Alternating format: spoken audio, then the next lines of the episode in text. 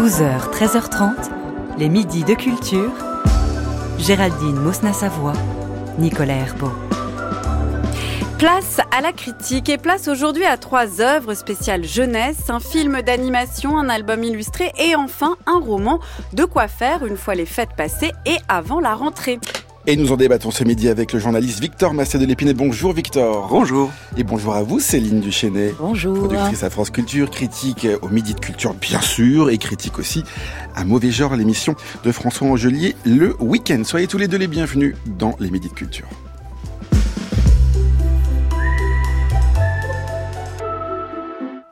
Et on commence avec le film d'animation Sirocco et le royaume des courants d'air.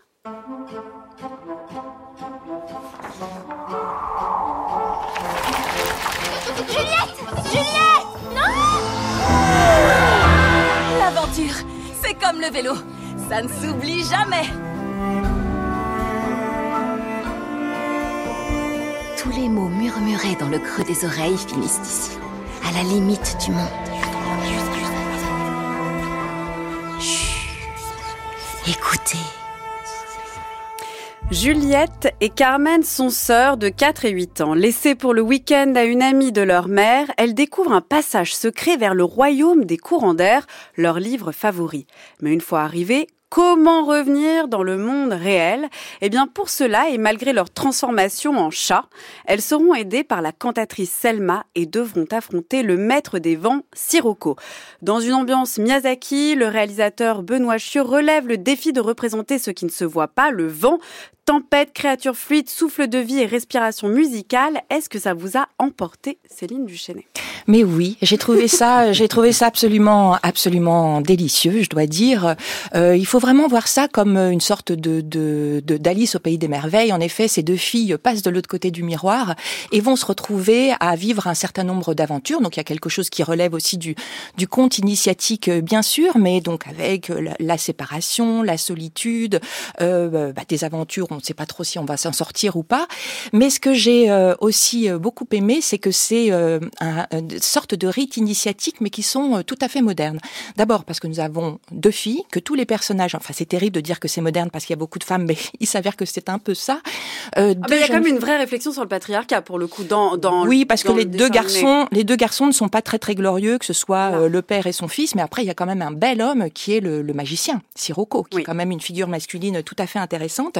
Alors par exemple, pour parler de la modernité du conte, il y a une scène qui aurait pu faire penser à La Belle au bois dormant, où on a euh, donc une des euh, une des femmes qui est euh, morte a priori, a priori bien sûr, et Sirocco le magicien va réussir à la faire revenir à la vie.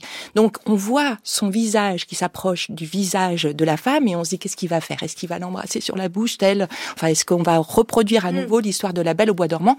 Et pas du tout. En fait, ce qui lui transmet, c'est un souffle de vie. Mm. Et j'ai trouvé que cette image était vraiment euh, révélatrice de, de, tout le film, de même qu'il y a une, une des petites filles qu'on veut marier de force, elle refuse d'elle-même à être mariée à un prince. C'est là où il y avait euh, ambiance euh, patriarcat parce que clairement, voilà, on, on, décide de qui va être marié avec qui, oui. voilà. Mais ce sont les deux moments, je dirais, mm. qui pourraient faire penser au patriarcat de manière générale. C'est pas un film qui lutte contre le patriarcat, mm. c'est un film qui est tout à fait moderne, beau, extraordinaire. Et puis il y a toute cette métaphore du vent qui est absolument magnifique, que ce soit le vent qui souffle, le souffle de vie ou ou l'esprit tout court. Victor Massé de Lépinay, vous aussi, vous adhérez. En plus, vous l'avez vu avec des enfants. Oui, je l'ai vu avec des enfants euh, dans une salle où il y avait beaucoup d'enfants.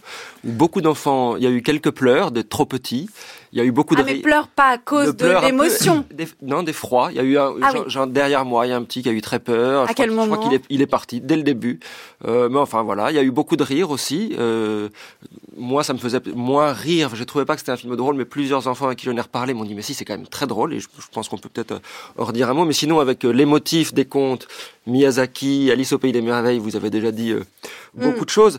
Ce qui, ce, qui, ce qui, me paraît important de dire que vous n'avez pas dit, c'est qu'il y a donc un monde parallèle, mais que ce monde parallèle, on en a tout de suite la clé puisque la scène d'ouverture qui est vraiment magnifique, on voit cette espèce de, de mage bizarre, qui est pas vraiment humain, euh, qui flotte dans les airs au milieu d'une architecture de voiles et de papier qui tourne avec une, musique très belle.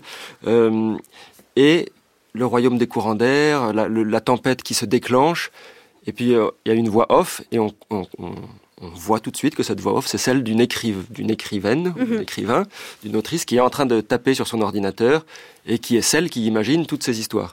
Et en effet, elle, accueille ces deux petites jeunes filles qui sont les filles de son, de son ami qui vont se retrouver plongées par un drôle Qui vont sauter en fait dans le livre d'une certaine voilà, À travers une marelle qui symbolise sans doute euh, le jeu, l'esprit d'enfance, euh, quelques traits par terre, euh, le ciel, on en a beaucoup parlé de ce, genre de motifs. Il y a beaucoup de motifs qui sont en effet assez classiques et il y a quelque chose de très, de très nouveau, de très moderne en effet dans cette histoire. Je ne pense pas que ce soit sur le patriarcat, mais en revanche, je crois vraiment qu'il y a une lecture symbolique ou mm, disons euh, sur sur la colère puisque le vent et la tempête dans cette histoire évoquent la colère. Je ne sais pas si c'est essentiellement masculin la colère, mais je pense quand même qu'il y a quelque chose un peu de cet ordre-là. Euh, il y a ce personnage qui se met en colère, qui déclenche des tempêtes, dont on apprend qu'en fait c'est quand il a des émotions trop fortes que les tempêtes se déclenchent. Et la personne qui est morte, donc Selma, que ses enfants trouvent dans le monde parallèle, on apprend qu'elle était une scientifique qui étudiait les tempêtes et qui est morte dans un accident de tempête. Hmm. On n'en sait pas beaucoup plus, mais on peut imaginer des choses comme euh, une psychologue ou quelque chose, une psychiatre, des accidents de tempête, c'est la, colère qui déborde et puis euh, ce qu'on appelle aujourd'hui éventuellement un féminicide, dans un accident. Enfin, il y, a des lectures possibles comme ça qui me semblent pas ah, vous complètement... Vous avez pensé à tout ça Moi, pas du tout. Je me suis dit, c'est une scientifique qui a fait du terrain oui, mais du terrain, sur les, du terrain moins sur les tempêtes. Il me semble que mm. sur la colère et le royaume des courants d'air, ces chuchotis qu'on a entendus, ça peut évoquer le cabinet d'une psy. Enfin, moi, j'ai pensé ah à tout ça. Mm. Pas, immédiatement, mais en réfléchissant un peu. D'abord, j'étais très emporté par l'histoire qui est, qui est magnifique et les dessins, euh, dont, je, laisse Céline parler puisqu'on n'a pas beaucoup de temps. J'aimerais juste revenir sur le, fait que vous avez dit, euh, Victor, qu'on avait tout de suite euh, la clé. On pourrait se dire que le scénario, il est un peu simple. C'est-à-dire que c'est un voyage, elle passe de l'autre côté et l'idée, c'est de revenir et de relever des défis, et puis le méchant n'est pas vraiment méchant. Mais finalement, toutes les lectures que vous proposez, la Victor montre que c'est un peu plus complexe que ce qu'on veut en faire. Et d'ailleurs, et là on peut rebondir aussi sur il y a quand même un vrai travail de complexité autour du vent qui est fluide et dont tout ne serait pas donné tout de suite. Non, et puis je crois que ce qui est intéressant avec ce genre de, de film, c'est qu'il y a plein de lectures possibles. Évidemment, mm. la lecture de Victor ne correspondra pas à la, à la lecture bah, du petit garçon qui est parti euh, au, tout début. Euh, au tout et qui ne doit pas en avoir une très longue. Hein. Non, à mon avis, mm. ce sera assez, assez rapide et peut-être beaucoup de cauchemars derrière. Mais, euh, mais, mais moi, je trouve que c'est ce qui montre justement la richesse d'une œuvre. Parce que moi, je, n'ai pas du tout pensé à, de la psychanalyse en regardant ce film. J'ai, j'ai, j'ai aimé moi justement le fait que ce soit une structure de conte justement plutôt classique et de voir comment ce que à partir de quelque chose qui est classique et auquel on est habitué, la surprise est, là en permanence. Et la surprise est là évidemment aussi dans le décor. Vous avez mentionné l'esthétique du film, mais qui est absolument extraordinaire. On se retrouve avec à nouveau des conceptions de monde auxquelles on n'avait peut-être pas spécialement euh, pensé, que ce soit ces étoiles en forme de fleurs dans le ciel, euh, ces constructions comme des sortes de châteaux branlants euh, qui sont comme des bambous. Dès que le vent commence à souffler, on voit les maisons qui qui qui, qui tanguent comme ça, tout en tout en hauteur. Et puis et puis, bah, si on doit parler aussi de, de ce qu'on peut ressentir dans ce film, moi c'est un film où j'ai pleuré parce que alors après moi je suis très sensible à tout ce qui touche la séparation, les retrouvailles aussi. Et il y a des séparations qui sont qui sont très émouvantes et on sait que quand on est un enfant, un adulte, quand on sait qu'on dit au revoir à quelqu'un et qu'on va peut-être pas le revoir, alors il ne s'agit pas spécialement la mort là, puisqu'il s'agit d'un monde, d'un autre monde et tout le monde ne peut pas passer d'un monde à l'autre. Euh, je trouve qu'il y a toujours quelque chose de, de très émouvant dans l'idée de, de, dire au revoir et c'est ce qu'on trouve aussi dans dans ce film. Victor, sur le, le graphisme, sur les couleurs, vous, vous le, le, le, voilà la, la fluidité des mouvements, cette métaphore du vent. Oui, il y a qui incarne toutes les figures. Il y a un vrai plaisir d'abord, je pense, de l'animation. Euh, mm. Il y a beaucoup, de, en effet, de vent, de voiles, de, de choses qui flottent dans les airs, euh, qui sont très de nuages, qui sont très organiques, mais qui sont euh, qui, qui bougent avec des mouvements très élégants. Je pense que c'est vraiment une quelque chose qui esthétiquement est très réussi. Pour revenir sur ma sur ma lecture psychanalytique, je prétends certainement pas que c'est la lecture, ni que c'est la clé, mais je trouve intéressant. Enfin, ça n'épuise évidemment pas le sujet, et, et en particulier, enfin, c'est c'est il y a beaucoup de choses qui ne rentrent pas de toute façon dans cette lecture. Je ne sais pas vraiment ce que sont ces chuchotis qu'on entend, ce royaume des courants d'air. Et puis il y a ce petit personnage en bois dont je voudrais dire un tout petit mot, qui est une petite euh, marionnette en bois, enfin une petite figurine euh, créée par Sirocco, euh, et puis qui est cassée, puis qui a un accident, puis qui est remontée, mais quand elle est remontée, elle est un peu de, un peu de, traviole. Là pour le coup, elle fait des associations libres là. Et elle fait des associations libres, un peu de l'écriture automatique. Elle raconte des choses qui n'ont, et c'est là que réside, c'est ça qui fait beaucoup rire les enfants il y a une, présence comme ça au milieu de, comme il y a dans beaucoup de films de Disney, mais là c'est pas hystérique, c'est pas, ça ne crie pas. C'est pas surchargé. C'est du langage et c'est du langage poétique, euh, surréaliste et poétique et très joli. Mais c'est intéressant parce que ma fille de 5 ans euh, a adoré aussi ce petit personnage, donc ça dépend des âges peut-être, mais à partir de 5 ans, en tout cas, c'est ça qui, qui fait rire. Un, un, dernier mot. moi aussi, j'ai adoré ce petit personnage et je n'ai pas 5 ans. Euh, je voudrais juste aussi faire euh, parler de, de la musique. Oui, de, de, Pablo Pico, qui est extraordinaire, et puis de cette chanteuse qui qui est interprétée par Celia Kameni. J'ai après été sur internet parce que je ne la connaissais pas et j'ai tout écouté de, de cette femme et franchement, c'est aussi une très très grande découverte cette voix.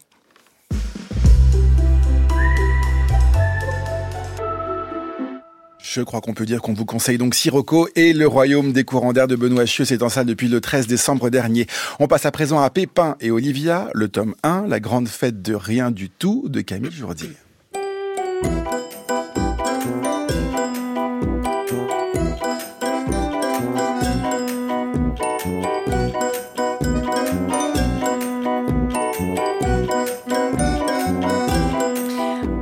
Et Pépin, encore une fratrie, vivent avec leurs parents et font des bêtises. C'est leur grande fête de rien du tout. Fête de cartables perdus, de films d'horreur regardés en cachette, de trains fantômes et de petits déjeuners de cow-boys. Une vie normale, en tout cas bien normée, avec un papa, une maman, une fille et un fils qui a quand même le goût des crêpes que l'on mangeait enfant, de la forêt qui fait peur et de l'ennui pas si ennuyeux. Un album beau et drôle qui donne envie d'être nostalgique. L'avez-vous été, Victor Massel Lépinay oui, nostalgique. Alors, est-ce que je peux me permettre de, de vous contredire, Géraldine? Vous avez dit deux fois un album illustré. Je ne sais pas bien pourquoi vous ne dites pas une bande dessinée. Ah oui, mais je, je, voyais comme un album, je ne sais pas pourquoi. Ben, bon, il me semble qu'on on peut dire on ça. peut dire une bande dessinée. C'est vraiment une bande dessinée. Mais reprenez-moi, vous qui êtes le grand spécialiste de ce format, bien non, sûr, j'accepte. Alors, deuxième, deuxième critique, allez, puisqu'on y est, c'est Noël. Vous avez commencé par dire que Pépin et Olivia font des bêtises. Moi, j'allais commencer par dire qu'ils font pas tellement de bêtises. Ah si Ils en font, ils en font. Mais des petites bêtises, c'est pas... Ah oui, ils mettent le feu à la couverture quand même. Ah oui, c'est pas une petite bêtise. Non, mais c'est, mais c'est pas un tourbillon parce que voilà, je voulais par exemple parler de Tom Tom et Nana qui sont, qui est, mm. euh, qui fait, qui sert un peu de préface à, cette. Euh, et qui est une inspiration revendiquée d'ailleurs par Camille Une inspiration revendiquée. Bah, Tom Tom et Nana, c'est un tourbillon permanent, c'est hystérique parce que le, ils font des bêtises à chaque à chaque histoire. Les, les parents passent leur temps à engueuler les enfants. Là, c'est pas du tout ça. La, musique qu'on a entendue pendant votre résumé était très bien choisie. Il y a quelque chose de, très doux, de très, de très tendre. Moi, vraiment, les mots qui me viennent d'abord avec Pépin Olivier, c'est la tendresse et la justesse. Euh, la justesse de Camille Jourdi qui connaît manifestement les enfants. Je crois qu'elle a des enfants, euh, deux, deux, filles, je crois. Bah, Céline me le dit. Je ne sais pas s'il faut dévoiler toute sa vie. Mais non, non, mais elle le dit aussi. Elle dit, elle s'inspire à la fois de ses souvenirs d'enfance et de la vie qu'elle mène avec ses enfants. Elle, elle l'a dit. Voilà. Et c'est quelqu'un qui sait, euh, qui sait retrouver, sans doute grâce à ses enfants ou à d'autres, ce qui fait la poésie du quotidien pour des enfants. Et il y a beaucoup d'histoires, parce que ce sont des histoires courtes qui font entre 6 et 10 pages à peu près, pour un livre qui est assez gros. Mais les histoires, c'est quelquefois les premiers flocons de neige qui sont le prétexte, quelquefois un petit chat trouvé. C'est pas toujours une idée farfelue de, euh, voilà. Mais donc, avec ces histoires-là, euh, je trouve que c'est extrêmement tendre, oui, nostalgique peut-être. En tout cas, un, livre qu'on a envie de lire avec ses enfants, si on en a, qu'on a envie de lire avec des enfants, et qui fait, qui, qui, qui a vraiment quelque chose de l'esprit d'enfance, un peu comme euh, quand même, je pense, une autre inspiration majeure ou une autre, un autre parallélisme qui est Ariol de Emmanuel Guibert et, et Marc Boutavant parce que ce sont des personnages qui, qui existent vraiment. C'est pas des, des coquilles vides. Euh, qui, à qui il arrive des aventures, euh, Pépin et Olivia, peu à peu, quand on les lit, on les connaît, on rentre dans leur psychologie, dans leur petits tourments. Il n'y a pas de grande souffrance, là, il n'y a pas de lecture psychanalytique euh, euh à, faire, je pense, mais euh, quelque chose qui a vraiment l'épaisseur du quotidien. Céline Duchesnay, sur quoi allez-vous me reprendre? Euh, Bah rien. Non mais vous, vous, me pardonnez, Géraldine. Mais bien sûr. Bah oui, c'est l'esprit de Noël. Rien, tout m'a plu. tout m'a plu dans votre présentation. Tout m'a, tout m'a plu aussi. Enfin, j'ai beaucoup aimé cette bande dessinée. Euh, je crois qu'il faut vraiment qu'on insiste sur le fait que c'est un très très bel objet. Euh, les, les aquarelles sont absolument magnifiques. Il y a beaucoup de douceur dans les formes, dans, dans beaucoup de charme, de délicatesse. Donc c'est un, un, un objet qu'on prend entre les mains et qu'on lit avec grand plaisir. Je, je crois, quel que soit euh, l'âge. Euh, il y a des histoires que j'ai préférées à d'autres. Alors l'histoire, par exemple, qui se passe dans la fête foraine, c'est peut-être parce que je travaille à mauvais genre, j'ai adoré parce qu'on se retrouve dans un train fantôme, mmh. que euh, Camille Jourdi dessine voilà des mmh. monstres, des diables, des, des sorcières. Et elle se fait plaisir pour le coup oui, sur le train fantôme. Ça, voilà. Mais tout le long, on mmh. sent que c'est quelqu'un parce qu'on sait qu'il faut quand même un temps infini pour faire euh, une bande dessinée et on sent le plaisir qu'elle a eu à dessiner ses personnages, à dessiner aussi les décors, euh, notamment cette petite ville avec ses dégradés de couleurs, la forêt aussi avec des couleurs extraordinaires. Et l'autre histoire que j'ai énormément aimée, je crois que c'est d'ailleurs ma préférée, c'est le petit déjeuner des cow-boys, où là, euh, le, petit garçon, Pépin, euh, se réveille un peu plus tôt que d'habitude et se retrouve dans la cuisine auprès de son grand-père. Et son grand-père euh, lui explique que tous les matins, il regarde l'aube se lever et donc il attend un certain nombre d'éléments, le soleil qui apparaît derrière le tilleul, puis le merle qui vient boire, puis le chat qui gratte à sa porte. Et on, on a en dessin à ce moment-là, mais quelque chose qui, qui, qui est de l'ordre de la contemplation, que je trouve même pour le lecteur et la lectrice à, à, à, se laisser aussi envahir par ces couleurs euh, d'aube qui sont euh, qui sont si belles. Mais c'est presque difficile d'en parler parce qu'en fait c'est vraiment voilà une bande dessinée sur l'ordinaire de deux enfants.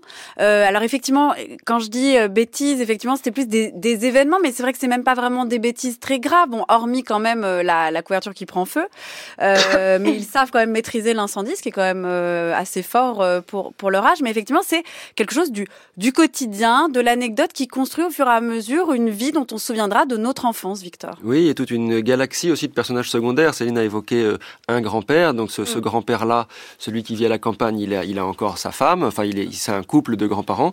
L'autre grand-mère, c'est la grand-mère urbaine, euh, un peu, un peu plus originale, avec les. On lui reproche de pas savoir se repérer dans la forêt. Qui fait du roller, enfin, mm. qui, a, qui a toujours un Walkman, euh, qui, la, la grand-mère qui va à 2000 à l'heure. Et ses grands-parents sont, existent, sont, sont des grands-parents, euh, à la fois un peu fantasmés, comme j'allais dire, comme on, comme on aimerait tous en avoir, mais en même temps, un peu comme on, enfin je sais pas si c'est comme on en a eu, mais euh, et puis il y a ce voisin. Moi c'est un personnage que j'aime beaucoup. Il y a le voisin ronchon et voilà un voisin ronchon qui passe son temps à faire la sieste euh, en bas de leur fenêtre, en bas de leur, en dessous leur fenêtre. Et bien ça ça crée des histoires en soi parce que quand on a un, monsieur tout seul un peu mystérieux dans son immeuble, ben on se dit tiens qu'est-ce qu'il fait? Et voilà une histoire euh, commence là. Euh, par rapport à ce que Céline a dit sur le temps que, que ça prend de ce mm. dessin, on sent en effet que Camille Jourdi euh, s'applique, qu'elle aime ça, elle dessine beaucoup de détails. L'intérieur du salon de Pépin et Olivia, c'est un vrai salon. C'est pas euh, un meuble, il y, a, mm. il y a des choses qui traînent. Ah, mais le détail, au le bon endroit. est dingue. Et c'est presque dommage, j'allais dire que ça prenne du temps parce qu'on aimerait que les histoires de Pépin et Olivia, elles reviennent euh, mensuellement dans une, une, publication jeunesse pour qu'on puisse en avoir beaucoup qui s'accumulent. Et là, on a un bel album vraiment très très réussi si ça continue, et j'espère, mais je pense c'est le volume 1, ce voilà, sera dans longtemps. C'est le tome 1. Alors, juste un dernier mot peut-être sur le fait, parce que voilà, on disait les, les grands-parents qu'on fantasme, la, la, vie un peu idéalisée, c'est-à-dire que c'est ce qui reste des souvenirs d'enfance. On idéalise peut-être les meilleurs moments, ou alors on, on dramatise les, les, pires, euh, les pires moments, mais voilà, c'est vrai que c'est une famille très normée, très normale, Céline C'est euh, normé plutôt que normal, parce qu'en fait, il y a autant de familles, il y a un certain nombre de familles différentes sur Terre. Moi, c'est vraiment le, le, le bémol euh, que que que, j'ai vis-à-vis de, de, cette bande dessinée, une fois encore qui est magnifique. Hein, et en plus, j'ai je connaissais pas, moi, je suis pas une grande spécialiste, donc je ne connaissais pas Camille euh, Jourdi. J'ai vu le qu'elle dessinait aussi pour les adultes, avec des histoires mm. euh, qui psychologiquement peuvent être avec des personnages qui peuvent être assez complexes, avec des névroses, des dépressions. Et là, euh, moi, mon bémol, c'est qu'on est vraiment dans la vie ordinaire très normée d'un papa et d'une maman, d'un petit garçon et d'une petite fille.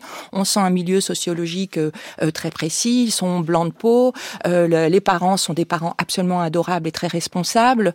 il y a des personnages secondaires, alors il y a même des figurants, et moi c'est là où j'ai peut-être un petit peu tiqué, c'est que finalement les personnages secondaires, secondaires, secondaires qu'on pourrait considérer comme des figurants parce que ce ne sont que des visages et des apparitions, eh bien il y a par exemple un couple de femmes mm. qui a un enfant, il y a aussi des enfants d'origine maghrébine aussi, mais ils sont toujours en figurant. Donc, euh, remettre plus au centre pour le prochain. Oui, c'est pour ça que moi, mon, mon souhait, c'est que comme c'est le tome 1, j'espère que dans le tome 2, on aura des brassages un petit peu plus importants. Mais je suis pas sûre que tous les enfants vont se reconnaître dans cette vision de, de, de cette famille.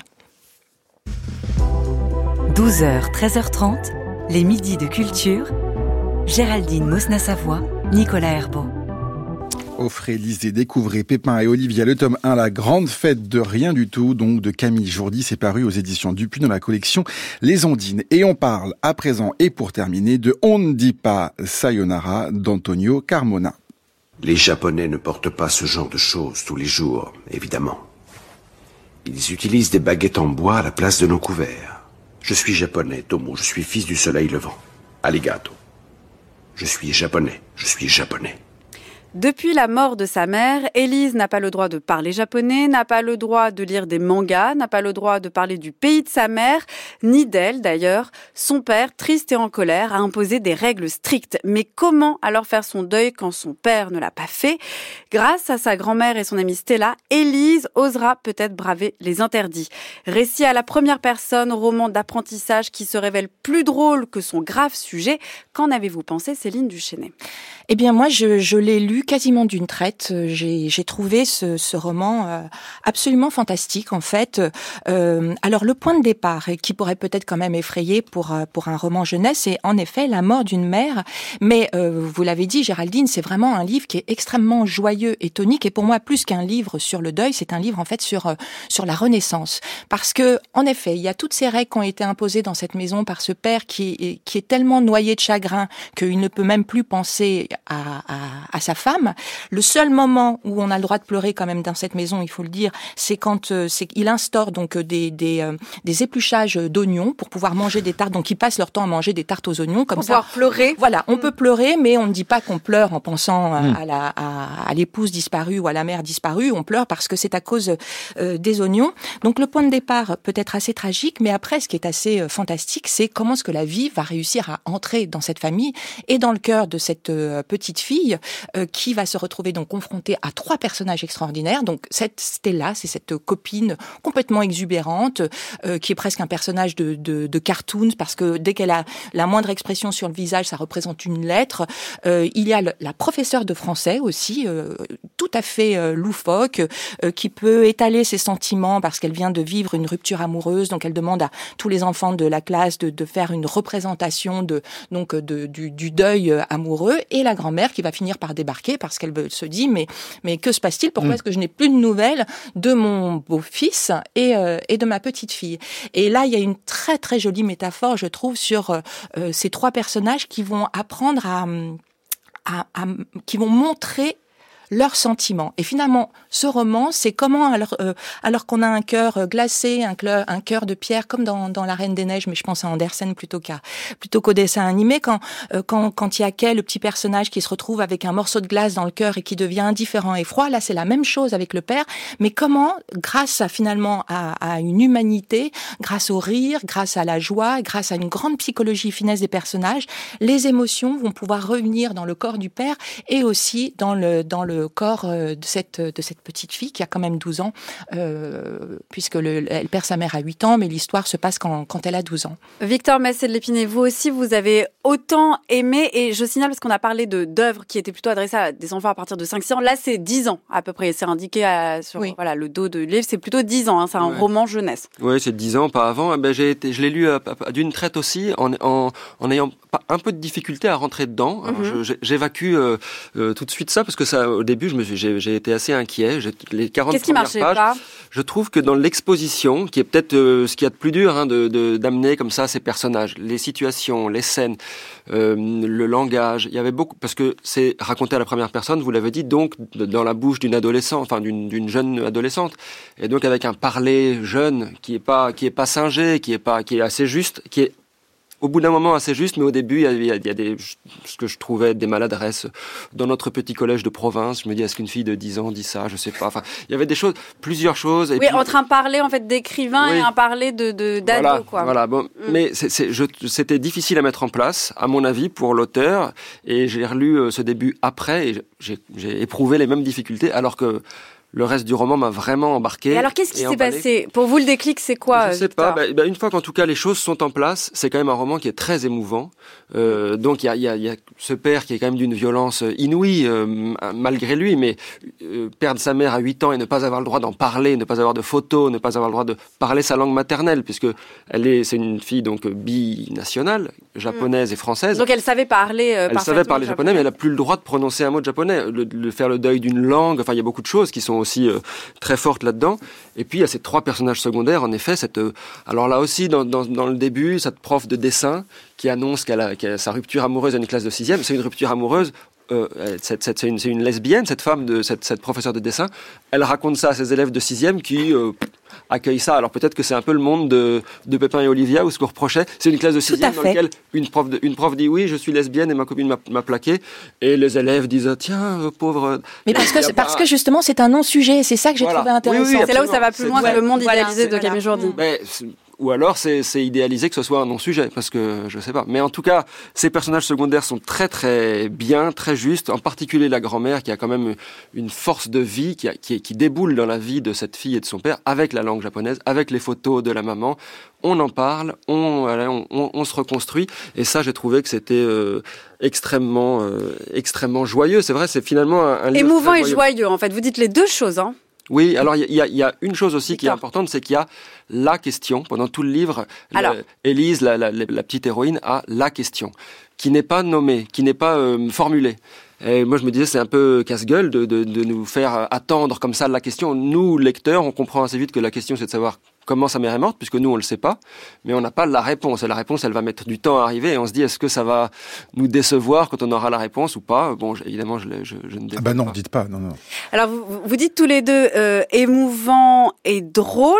Euh, est-ce que vraiment, ça tombe pas trop dans le côté roman à sujet? On tombe pas dans, dans voilà, dans c'est un roman sur le deuil, donc c'est difficile. Donc non, non, euh, non, non, c'est pas un roman sur le deuil. C'est vraiment un roman sur la, la Renaissance, un roman aussi, je dirais, sur euh, sur euh, euh, l'amour de la culture japonaise, parce que euh, que ce soit notre héroïne ou sa super copine Stella, ce sont des, des, lectrices de manga et surtout elles adorent une, une série. moi, je suis assez nulle qui s'appelle voilà, qui, que, tout le monde connaît, mais sauf moi. Il a vendu quelques quelques milliers d'exemplaires. Voilà, même On vous fera découvrir.